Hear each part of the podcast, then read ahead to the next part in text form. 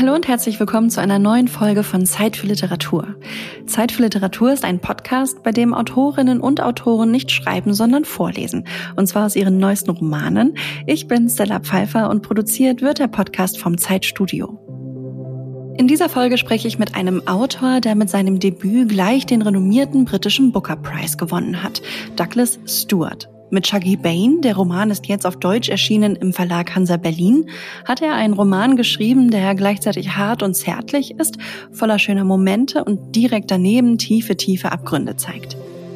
Shaggy Bane erzählt die Geschichte des gleichnamigen jungen Shaggy und seiner Familie und damit auch die Geschichte vieler Arbeiterfamilien in einem Glasgow der 80er Jahre, das stark von Armut geprägt ist. Wenig Arbeit, wenig Geld, aber viel Frust. Shaggys Mutter Agnes hält jedoch dagegen. Mit Stil und Haltung versucht sie, sich vom Elend der Armut nicht unterkriegen zu lassen und verliert sich dann doch in ihrer Alkoholsucht. Und trotzdem hält Shaggy an seiner Mutter fest. Für ihn ist sie Vorbild und Ikone. Sie will er unbedingt retten. Ob ihm das gelingt, worum es in dem Roman noch geht und was Douglas Stewart selbst mit dieser Geschichte zu tun hat, das verrät er uns jetzt selbst. Hallo Douglas Stewart, herzlich willkommen. Wollen wir direkt loslegen? Let's dive in. Auf jeden Fall. Wir haben in diesem Podcast die Tradition, dass alle AutorInnen ihren Roman in nur einem Satz zusammenfassen. Worum geht es also in Ihrem Roman Shaggy Bane? Uh, Shaggy Bane is at its heart a story about love. It's about love against all the odds. Shaggy Bane ist im Kern eine Geschichte über Liebe, eine Liebe trotz aller Widrigkeiten. Shaggy Bane ist ja Ihr erster veröffentlichter Roman. Erinnern Sie sich an den Moment, in dem Sie die Idee zu der Geschichte hatten? Als ich anfing, das Buch zu schreiben, war die Geschichte eigentlich schon da. Es war weniger ein bewusster Gedanke, sondern vielmehr ein Gefühl, das ich hatte. Denn ein Teil des Buches basiert auf Erfahrungen, die ich selbst erlebt habe. Ich wusste, dass ich eine Geschichte über eine Mutter und ihren Sohn schreiben wollte und wie sie versuchen, an ihrer Liebe festzuhalten in einer Zeit, die wirklich nicht einfach war, also im Glasgow der 80er Jahre. Und dann kam das Buch zu mir als eine Reihe von Situationen oder kurzen Geschichten. Von jedem Kapitel hatte ich ein ganz klares Bild vor Augen. Bevor ich mir ein Kapitel nicht ganz genau vorstellen konnte, also was die Charaktere tragen, was sie machen, was sie erreichen wollen, wie sich das Wetter um sie herum bewegt, erst wenn ich all das vor mir sah, habe ich ein Kapitel geschrieben. Und obwohl ich insgesamt fast zehn Jahre an dem Roman geschrieben habe, war der erste Entwurf nach einem Jahr fertig. Oh, also Sie haben ein Jahr geschrieben und dann neun weitere Jahre an dem Roman gearbeitet?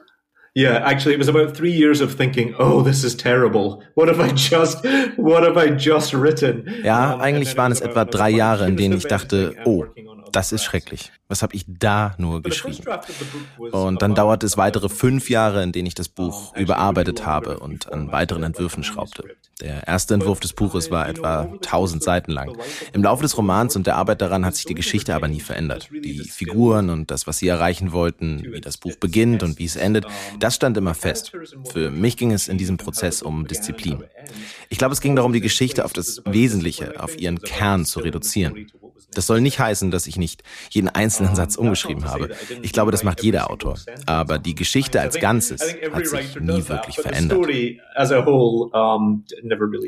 Sie haben eben schon erwähnt, dass manche Geschehnisse im Buch von Ihrer eigenen Geschichte inspiriert sind. Ist das Buch also auch eine Verarbeitung der eigenen Vergangenheit? Well, Shaggy Bane is a work of fiction. I wouldn't ask any reader to come to it and think that anything that happens. Shaggy Bane ist Fiktion. Niemand soll denken, dass das, was in dem Buch passiert, in meinem Leben passiert ist. Aber natürlich gibt es Parallelen. Ich bin immer sehr offen damit umgegangen, dass ich wie Shaggy als queerer Junge in Glasgow in einer Zeit aufgewachsen bin, in der es für schwule junge Männer nicht einfach war. Und wie Shaggy war auch ich der Sohn einer alleinerziehenden Mutter. Und auch meine Mutter litt seit meiner frühesten Erinnerung an ihre Alkoholsucht bis sie daran starb. Da war ich noch ein kleiner Junge in der Highschool. Ein großer Teil des Buches handelt von diesen Gefühlen der Trauer, der Liebe und des Verlustes. aber auch von einem Gefühl der Zugehörigkeit. Wo gehört man hin, wenn man nicht das Gefühl hat, dass man als junger, schwuler Mann akzeptiert wird? Als ich ein kleiner Junge war, bestand meine ganze Welt aus Frauen. Und damals war das schwierig, weil die Jungs und Männer mich ausgegrenzt haben. Ich hatte keinen Vater zu Hause, also hatte ich keinen Zugang zu anderen Männern. Meine ganze Welt bestand also aus meiner Mutter und den Freunden meiner Mutter, vielleicht auch aus anderen Frauen, die unter ihrer Alkoholsucht litten. Meine Mutter war bei den anonymen Alkoholikern. Und als kleiner Junge war das schwierig, aber als Mann wurde mir plötzlich klar, wie viel Glück ich hatte, einen Einblick in diese Welt zu bekommen, sogar einen Platz in der ersten Reihe zu haben. Wissen Sie, meine Mutter konnte sich keinen Babysitter leisten. Wenn sie also etwas zu tun hatte, wenn sie irgendwo hin musste, dann hat sie mich einfach mitgenommen. Ich war wie eine kleine Regenwolke, die ihr überall hin gefolgt ist. Und so bekam ich diese Welt zu sehen. Und als Schriftsteller fühlt sich das an wie ein Geschenk.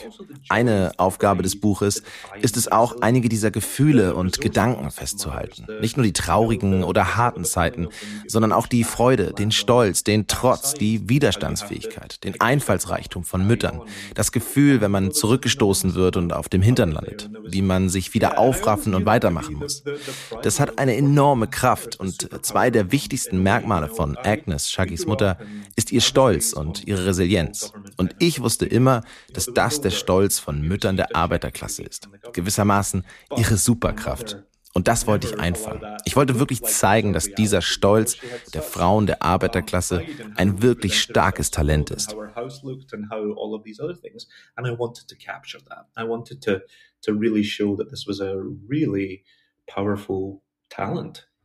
In einem Interview haben Sie mal gesagt, Frauen sind der Antrieb und die Kraft der Stadt Glasgow.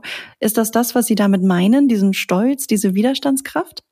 Yeah, I've always found women to be the strength of not only Glasgow, but a lot of industrial places. Nicht nur in Glasgow, sondern auch in vielen anderen Industriestandorten. Nur hören wir nicht sehr oft von ihnen. Als ich jung war, war Glasgow eine stolze Arbeiterstadt. Und dann stieg die Arbeitslosigkeit auf etwa 26 Prozent, was sich lange nicht änderte. Das hatte verheerende Auswirkungen auf die Gemeinden, auf die Männer und ihre Ehen. Denn wenn Männer für ihren Frust kein Ventil haben, sind es oft die Frauen und Kinder, die darunter leiden. Shaggy Bain steht in einer langen literarischen Tradition, in der über Männer in Zeiten industrieller Umbrüche geschrieben wird. Aber ich wollte zeigen, dass es auch andere Geschichten gibt, indem ich die Frauen in den Mittelpunkt stelle. Denn wir hören nie von den Müttern und den Ehefrauen. Und wir hören ganz sicher nie von den jungen, queeren Männern in diesen industriell geprägten Orten der Arbeiterklasse. Da herrscht oft ein Schweigen. Das wusste ich aus meinem eigenen Leben. Und ich habe weder die Geschichte meiner Mutter noch meine eigene Geschichte als junger, schwuler Mann in der Literatur oder im Fernsehen wiedergefunden. Mir ging es in Shaggy Bane wirklich darum, dem etwas entgegenzustellen und auch ein zutreffenderes Bild von Männlichkeit zu zeigen. Denn es war auch eine Zeit, in der das Bild von Männlichkeit sehr eng gefasst war. Männer durften sich nicht wirklich ausdrücken. Sie durften ihre Ängste, ihre Verletzlichkeit oder ihre Zärtlichkeit nicht zeigen. Und so waren es die Frauen, die sich innerhalb der Gemeinschaft ausdrücken konnten. Sie waren die interessantesten. Sie waren diejenigen, die wirklich diese Zeit prägten und verarbeiteten, was geschah und in vielen Fällen auch die Communities und Familien zusammen zusammenhielten. Deshalb habe ich Shaggy Bane mit dem Ziel geschrieben, nie die Frauen, die Mütter, die Töchter und den jungen queeren Mann, der im Mittelpunkt steht, aus den Augen zu verlieren. Das ist wirklich das Herzstück des Buches.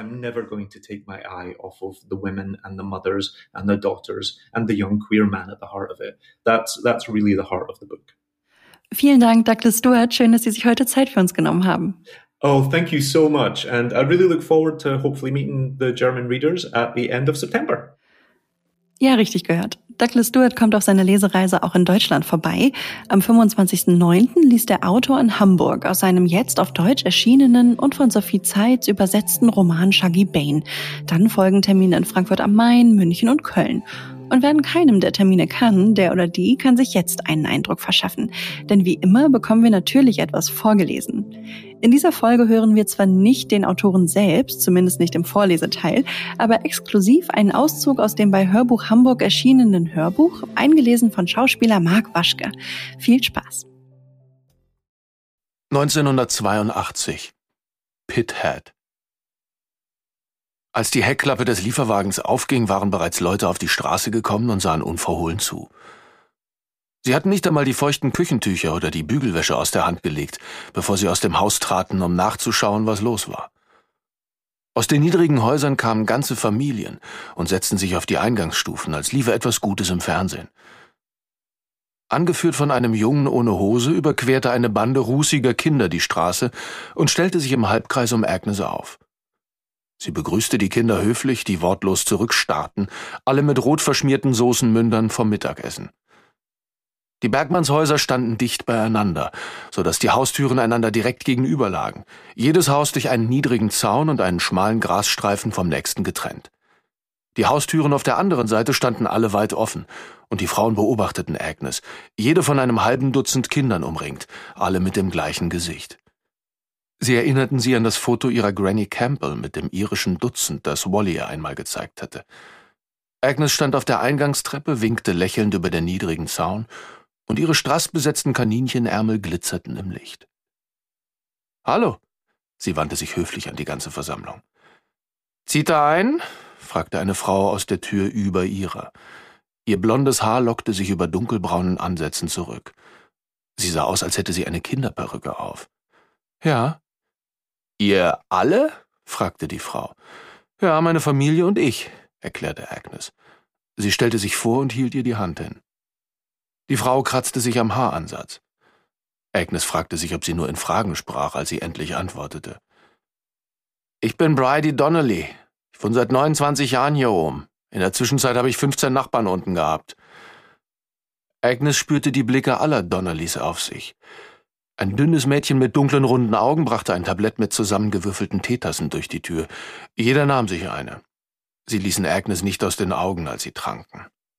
Bridie nickte über den Zaun. Dat da ist Noreen Donnelly, meine Cousine, aber nicht mein Blut, verstehst du?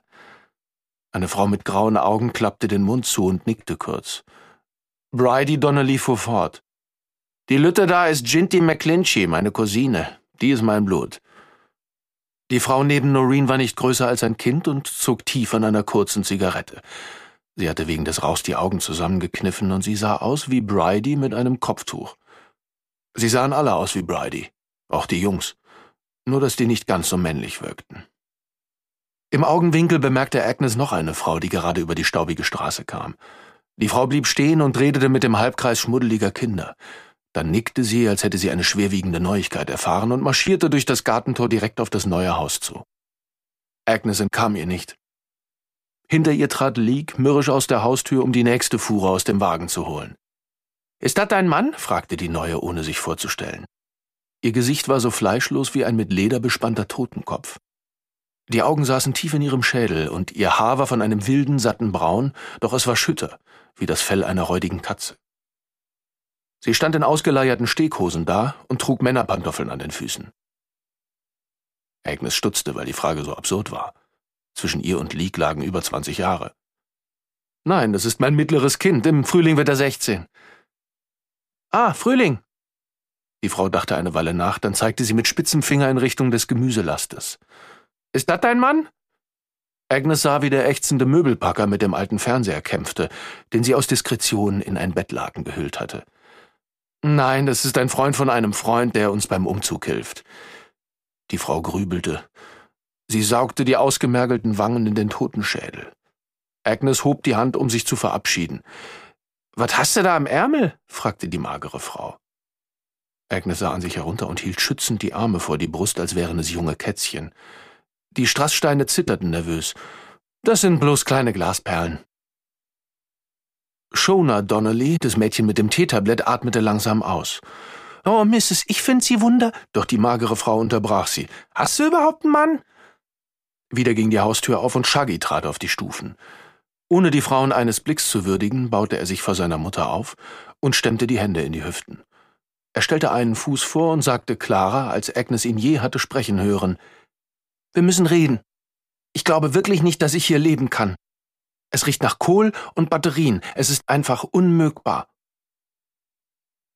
Die Zuschauerinnen drehten einander verblüfft die Köpfe zu. Es wirkte, als würde ein Dutzend Gesichter in den Spiegel sehen. Hastetöne, Liberace zieht ein, kreischte eine der Frauen. Die Frauen und Kinder wieherten im Chor, hohe, quietschende Lacher und kehliger Husten voller Katar. Hoffentlich passt der Flügel in den Salon. War schön, euch alle kennenzulernen, sagte Agnes mit einem dünnlippigen Lächeln. Sie drückte Shaggy an die Hüfte und wandte sich ab, um ins Haus zu gehen. Ach komm schon, Süße, sei nicht so. Wir freuen uns, euch kennenzulernen, keuchte Bridie, deren hartes Gesicht vom Lachen um die Augen weich geworden war. Wir sind ja alle wie eine Familie. Passiert nur nicht oft, dass wir neue Gesichter zu sehen bekommen. Die Frau mit dem Totenkopfgesicht trat einen Schritt auf Agnes zu. Ei, schon gut, wir kommen bestimmt klar. Sie saugte an ihren Zähnen, als steckte ein Stück Fleisch in einer Lücke fest. Hauptsache, du hältst deine schicken Ärmel von unseren scheiß Männern fern. Für den Rest des Nachmittags wanderte Shaggy am Rand der neuen Siedlung entlang, während die Männer den Umzugswagen ausluden. Frauen in engen Leggings schoben Küchenstühle an die Fenster, um ausdruckslos zuzusehen, wie eine Kiste nach der anderen ins Haus getragen wurde. Sie hatten dem Jungen mit übertriebenen Gesten zugewunken, hatten imaginäre Mützen gelüftet und dann in sich hineingegackert. Er lief in seinem neuen Anzug bis zum Ende der Straße. Da draußen war nichts. Die Straße endete am Rand des Torfmoors, als hätte sie aufgegeben. Dunkle Pfützen aus trübem Wasser lagen still und tief da und wirkten unheimlich. Hohe Wäldchen von braunem Schilfrohr schossen aus dem Gras und krochen langsam auf die Siedlung zu, als wollten sie den Boden von den Bergleuten zurückerobern. Shaggy sah ein paar barfüßige Kinder, die im Staub spielten. Er hockte sich vor eine der Hecken, die die Sozialsiedlung begrünten, und tat so, als würde er die kleinen roten Blüten untersuchen, ihre Größe vergleichen, während er darauf wartete, dass die Kinder ihn zum Mitspielen aufforderten. Sie fuhren mit Fahrrädern herum und ignorierten ihn. Er zerdrückte weiße Beeren zwischen den Fingern, versuchte milde uninteressiert zu wirken, und dann versuchte er, mit dem klebrigen Saft den Glanz von seinen guten Schuhen zu wischen. Die genagelten Stiefel der Bergleute schlugen Funken auf dem Asphalt. Langsam begannen einzelne Männer die leere Straße heraufzukommen. Eine Grubensirene gab es nicht mehr, doch wie vom Muskelgedächtnis einer toten Routine getrieben, kamen die Männer zum Feierabend nach Hause, obwohl es nichts zu feiern gab, nur einen Bauch voll Ale und einen Rücken krumm vor Sorge. Ihre Arbeiterjacken waren sauber und ihre Stiefel glänzten noch, wie sie so über die Straße trotteten. Shaggy trat zurück, als sie vorbeikamen die Köpfe gesenkt wie müde schwarze Maultiere. Wortlos sammelte jeder Mann eine Handvoll dürrer Kinder ein, die gehorsam folgten wie ehrfürchtige Schatten. Agnes stand im Windfang hinter der Haustür und schloss die große Glastür zum Flur. Sie konnte nicht denken. In dem kleinen Zwischenraum trank sie die Dose aus, die sie am Boden der Handtasche versteckt hatte. Sie drückte das Gesicht an die kalte, tröstliche Wand. Die Mauern waren dick und feucht, und sie wusste gleich, dass das Haus schwer zu heizen sein würde. Sie stand lange in ihrem Versteck, bevor sie den Flur hinunterging, vorbei an den zwei kleinen Schlafzimmern. Im ersten stand Catherine, ohne sich in irgendeine Richtung zu bewegen. Die verwilderten Bergmannskinder stützten draußen die Ellbogen auf die Fensterbank und starrten herein, als wären sie im Zoo. Sie war so perplex, dass sie nur zurückstarren konnte. Die Fensterrahmen waren schlecht eingepasst, und der rissige Kit versprach kalte Nächte und feuchte Wände. Agnes hörte die Stimmen der Kinder so klar, als wären sie im Raum. Leek hatte das andere Zimmer gefunden. Er hatte seine Tasche mit den Zeichensachen geöffnet, lag auf dem nackten Boden und zeichnete mit Kohle die schwarzen Hügel ab. Dann nahm er die Kante des Kohlstifts und zeichnete die Umrisse der Männer in den dunklen Jacken, die sie angestarrt hatten, als sie in die Siedlung gefahren waren. Die Männer säumten die Hügel wie Bäume ohne Blätter.